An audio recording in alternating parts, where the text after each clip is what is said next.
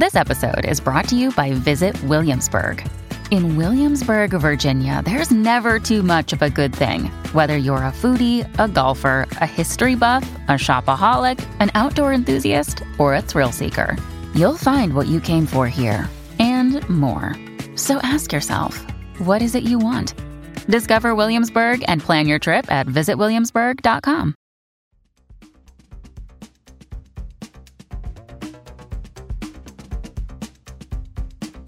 La tribuna presenta las noticias más importantes del día.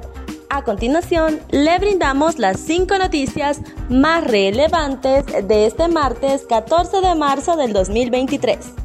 Fiscales en huelga. Se muera quien se muera, no lo vamos a levantar. Únicamente vamos a realizar este levantamiento para que le quede claro a la población hondureña y al gobierno central que somos indispensables, que solo el fiscal de turno y medicina forense podemos hacer este trabajo. Sin nosotros van a seguir los muertos tirados en la calle, dijo la fiscal Leslie Pamela Cruz. Lo anterior fue expresado luego que fiscales y empleados de medicina forense junto a la morguera llegaran la mañana de este martes en caravana hasta el río Choruteca a la altura del puente Carías para realizar el levantamiento cadavérico de un hombre que se encontraba flotando desde hace más de 24 horas.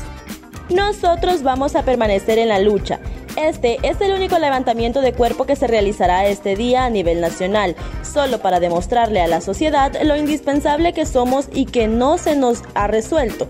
Así que pedimos a la Presidenta de la República, Xiomara Castro, que por favor solucione esta situación porque ya vieron que nos vamos a mantener en esto, dijo la fiscal Pamela Cruz.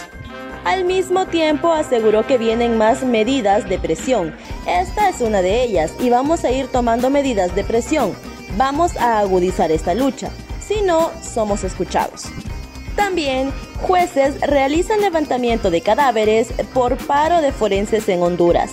La Corte Suprema de Justicia de Honduras anunció este martes que los jueces de paz realizarán el levantamiento e identificación de cadáveres ante el paro de labores que mantienen fiscales del Ministerio Público y médicos forenses desde hace un mes para exigir un aumento de los salarios.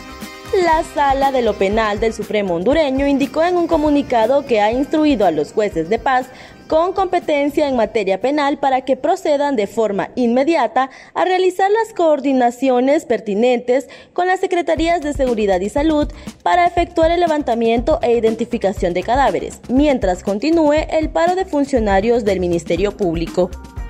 Prisión preventiva para exsecretaria de Salud Yolani Batres. La Corte de Apelaciones de lo Penal con competencia nacional en materia de corrupción ratificó este martes la prisión preventiva para la exsecretaria de Salud Yolani Batres, acusada por los presuntos delitos de fraude y violación de los deberes de los funcionarios.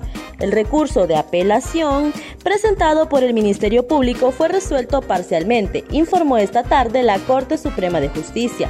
A los siete imputados se les señala por ser parte presuntamente de una red de corrupción que, entre marzo y septiembre del 2014 defraudaron al Estado por más de 7.8 millones de lempiras. En otras noticias, llueve con granitos en la Esperanza Intibuca.